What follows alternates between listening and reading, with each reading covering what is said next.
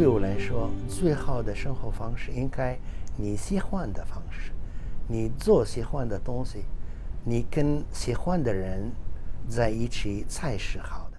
我自己都是爱第一，不喜欢就不做。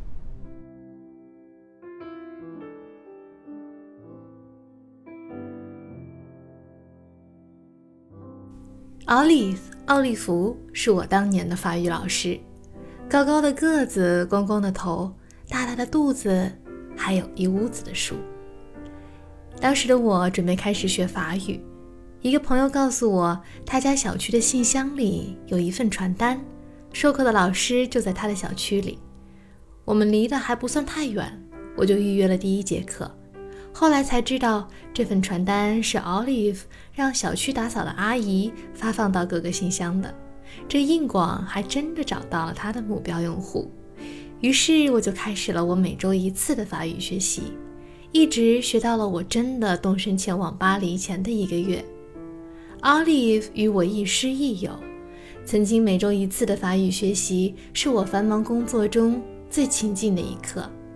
每次当我踏进他家，被他满屋子的书包围的时候，我觉得外面的世界仿佛和我无关，时间也不存在似的。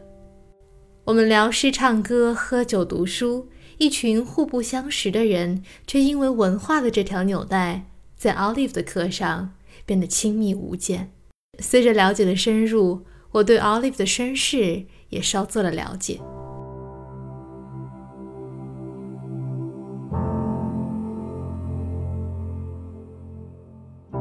一九六五年，Olive 十八岁，那一年是他第一次踏上中国的土地。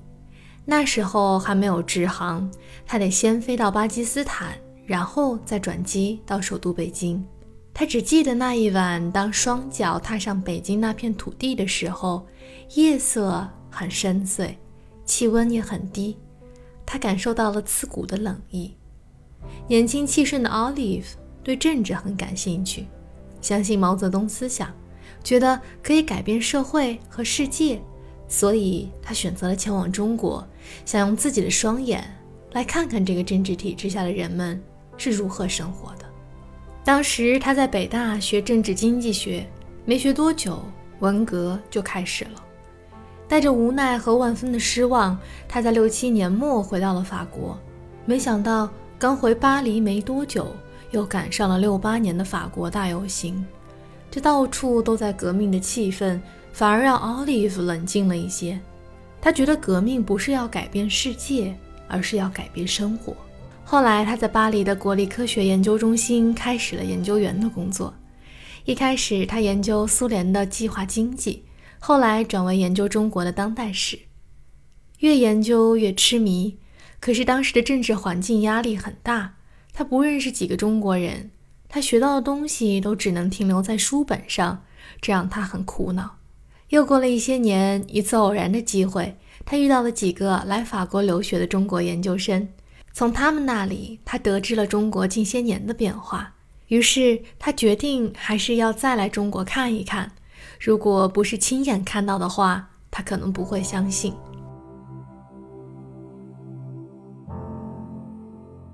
于是，二零零六年，他抵达了中国的大连，从此就没有再离开过这片土地。来到中国后，他以教书和翻译为生，后来又从大连辗转来到了上海。一开始在学校里教书，后来萌生了念中文的想法。他当时的想法是自己特别喜欢汉语和中国的文化，如果不加以学习，掌握得更好的话，那是件非常可惜的事情。虽然自己也喜欢泰语和印度语，但是人这一辈子时间有限，只能花在自己最喜欢的事情上。更何况中国的历史文化太悠久了，一辈子都学不完。他想花更多的时间去研究汉语和汉字。于是，当年已经六十多岁的他报名了上海师范大学的汉语本科专业，决定再好好系统的从头学习习。Olive 的同学都比他年轻至少四十岁，他丝毫不觉得别扭。他说：“我还活着呢，最好的生活方式是做自己喜欢的事情。我正做着我自己喜欢的事情，我快乐的不得了。本科的这四年，虽然学校和他住的地方完全是两个方向，他依旧坚持了下来，并且顺利的拿到了本科的学位。他说，学习让他很快乐，做研究让他体会到了活着的意义。随着研究的深入，他家的书也是越来越多了。他是孔夫子二手书店的老客户。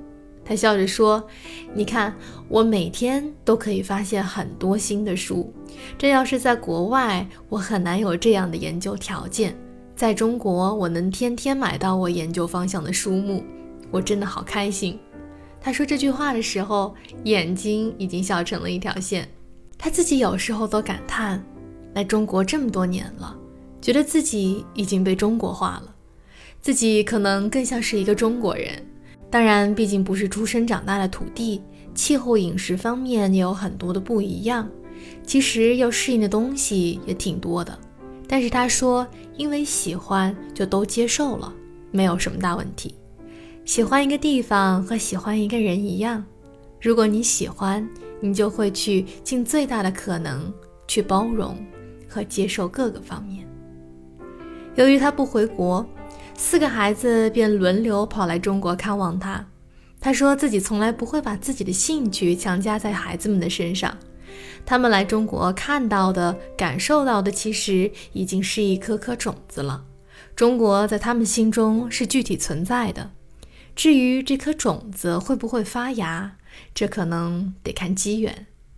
假期来中国的经历，没准在将来也会影响他们的人生选择。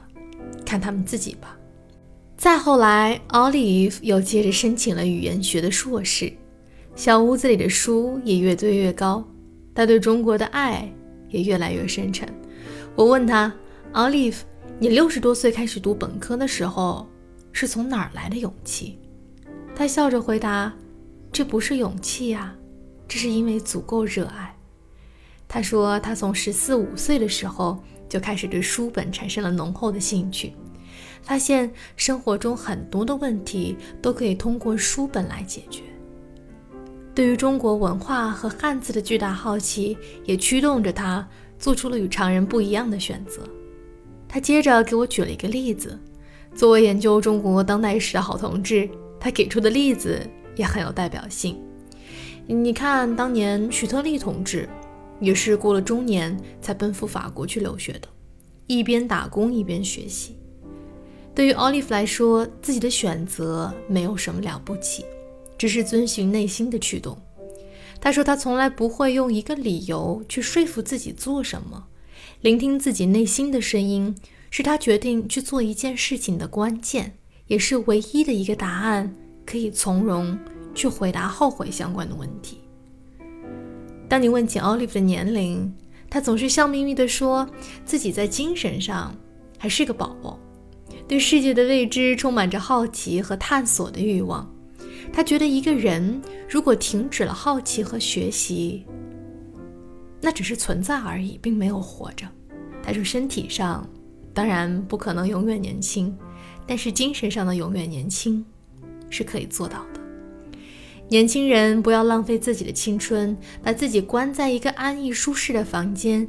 恰恰相反，他们应该去闯、去创造、去折腾、去挥霍青春无尽的能量，去拥抱这个世界，去经历一切的未知。用青春去交换经历，是最好的交易，而并非金钱，因为青春易逝，钱可以随时再赚。但是流逝的青春年华和那时候独有的心境，只此一生，只能有一回。你浪费掉那些年的光景，实际流失的是比金子和钻石还值钱的，只属于青葱岁月的无畏。当然，无所畏惧可能出现在各个年龄阶段，但是所付出的代价会更大。我们一路走来，其实有着很多尘世的牵挂。有对人的，也有对物的。奥利视书如命，有些时候甚至都会半夜爬起来看书，因为想看的书太多了，完全来不及看。在巴黎那会儿，他也是有一屋子的书。有一回，他心想，如果发生一场大火，屋子里的书都烧光了，自己该怎么办？那一刻，他意识到了自己对书的牵挂已经变成了一种负担。有了牵挂，就会惦念；有了惦念，就放不下了。于是，我们就只能止步不前。他想了想，如果一场大火烧光了他所有的书，那他大概需要十分钟的时间去悲伤，然后可以继续往前走。对于这个问题的思考，让他得到了前所未有的解放。书本于他而言，不再是依附的关系，而变成了相伴。既然是相伴，那总会有下车的时候。那时候自己再继续往前走，挥手作别。这里说的不仅仅是书，也包括了和他人的关系。生命的列车终究是驶向前方的，而我们是在列车上从始至终的乘客。别人都是需要上下车的乘客。关于自由，每个人的定义都不一样。对于 Olive 来说，在学习和阅读的时候，自己是最自由的。他是这样和我描述自己和书本的关系。Et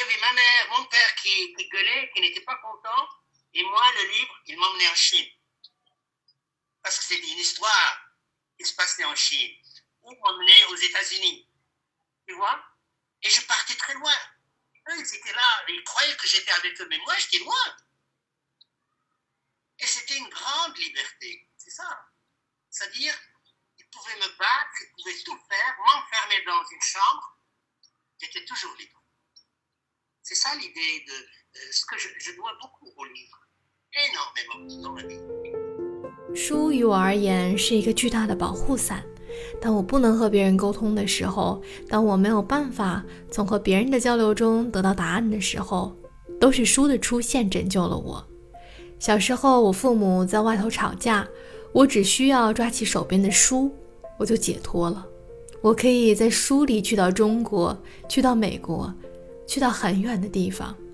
他们只是在当下吵架，而我已经在很远的地方了。我一点都不害怕。你们看到了吗？